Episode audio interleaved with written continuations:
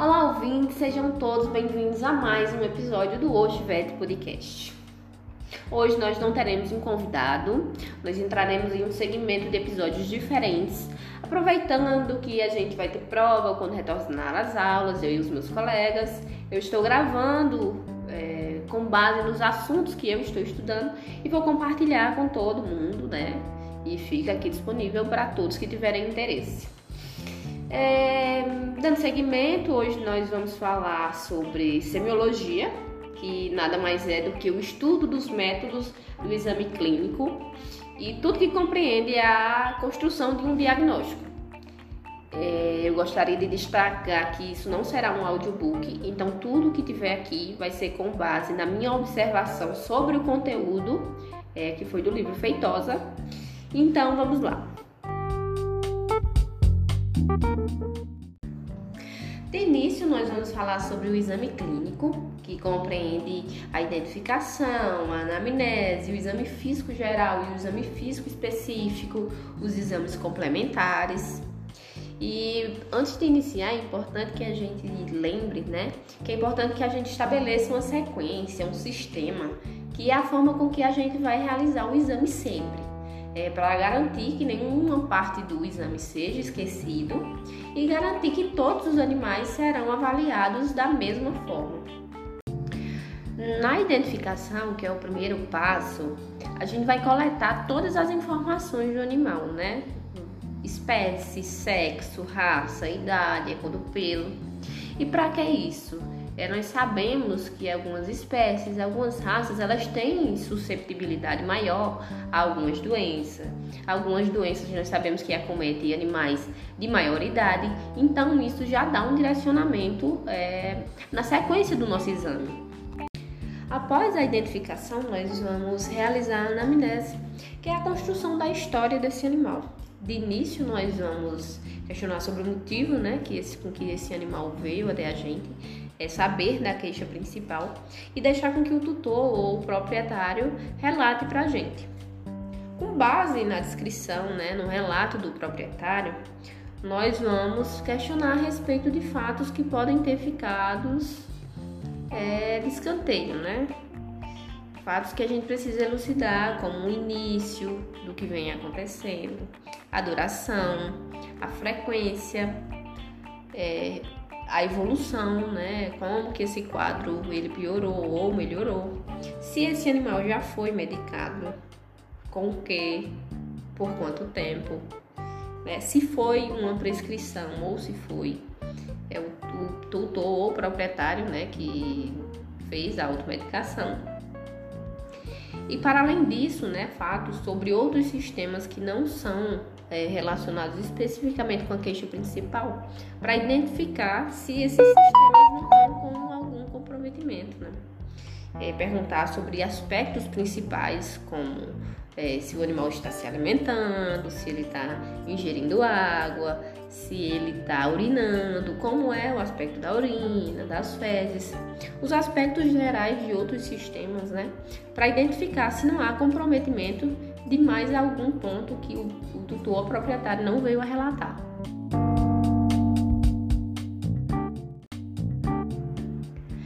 Dentro da anamnese também a gente precisa é, resgatar a história pregressa desse animal, né? Identificar se esse animal já teve essa mesma doença ou doenças anteriores, se esse animal já fez cirurgia, se esse animal está é, com as imunizações em dia, se esse animal foi vermifugado né, é, de uma forma geral, identificar a história desse animal para saber se algo do, da história pregressa dele está relacionado com é, o histórico clínico dele atual. Principalmente relacionado aos animais de produção, é preciso que a gente questione também a respeito da saúde dos demais animais né, do rebanho para identificar se é um caso isolado ou se também tem alguns outros animais que estejam acometidos, né? O histórico alimentar dos animais de produção também tem uma característica importante, né? Se houve alguma alteração brusca na alimentação, mudou o tipo de alimentação, as quantidades, são características importantes a relatar.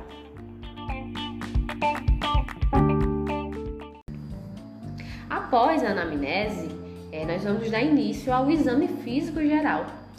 E é importante que para a gente realizar o exame físico geral, a gente tenha conhecimento sobre os métodos semiológicos. Vai ser através dos métodos semiológicos que nós vamos coletar as informações dentro do exame físico geral sobre o quadro clínico do animal. Aí a gente vai lembrar da inspeção, da palpação, da auscultação, da percussão e da olfação. E por que é, que é importante né, que a gente lembre dos métodos semiológicos? Como nós bem sabemos, não é possível a gente estabelecer uma comunicação verbal ali com o nosso paciente, que são os animais, para que eles é, exponham né, o que de fato eles estão sentindo. É, geralmente a gente tem contato com a queixa principal, que não necessariamente vai ter uma relação com o sistema primariamente acometido. Então, através desses métodos, né, do exame físico, a gente precisa identificar qual é o sistema que primariamente está acometido, que está causando todos esses sintomas que a gente consegue observar no animal.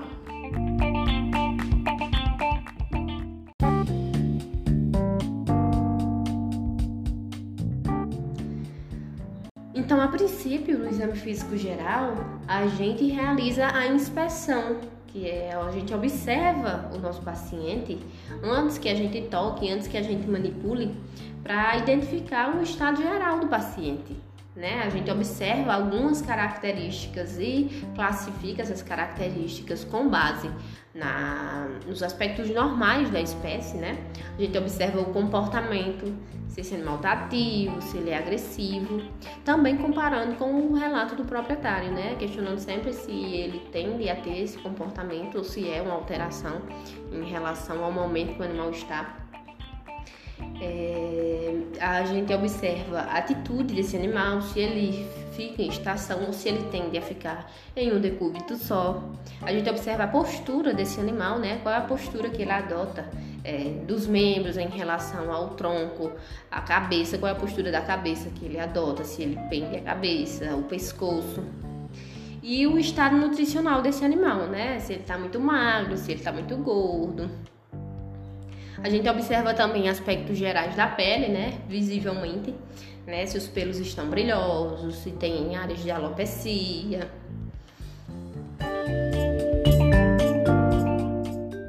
Então, após isso, a gente dá seguimento, né? E parte para a avaliação dos parâmetros vitais.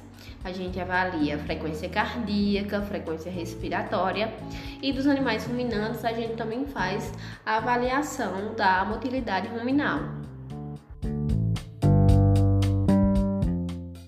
O exame desses parâmetros vitais, né, para além de nos elucidar o estado geral do, do paciente, ele pode sugerir o comprometimento de um outro sistema, né, que não tenha sido abordado de início. Após a avaliação dos parâmetros vitais, a gente realiza o teste de turgor cutâneo, né, para identificar se esse animal está desidratado e o grau dessa desidratação, se é moderada, grave. E também realiza é, a avaliação das mucosas, né? Identifica se essas mucosas estão numa coloração normal, né? Normocoradas, ou se elas têm uma característica mais pálida, se elas têm uma característica cianótica.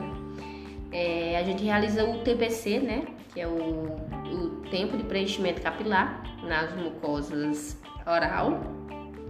Né, e observa as mucosas é, oral, ocular, vaginal, para identificar se essas mucosas estão com a coloração alterada.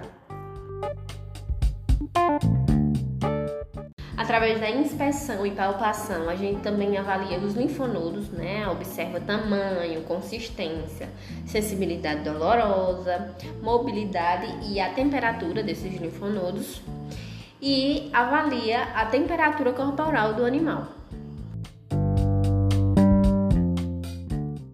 E a partir do que a gente identifica né, nesse exame físico geral, a gente se direciona para fazer o exame físico específico do sistema que a gente entende como comprometido a partir dessa avaliação. Eu disse que a gente falaria do exame clínico geral, Mas como o exame físico específico é específico para cada sistema, eu pretendo gravar um episódio para cada exame físico específico. Então a gente encerra entendendo né, que o exame físico específico e os exames complementares fazem parte do exame clínico geral, mesmo que ele não tenha sido descrito por aqui. Então é isso, pessoal. Obrigada por ouvir o Oshvet Podcast. Em breve retornaremos com mais episódios. Até lá!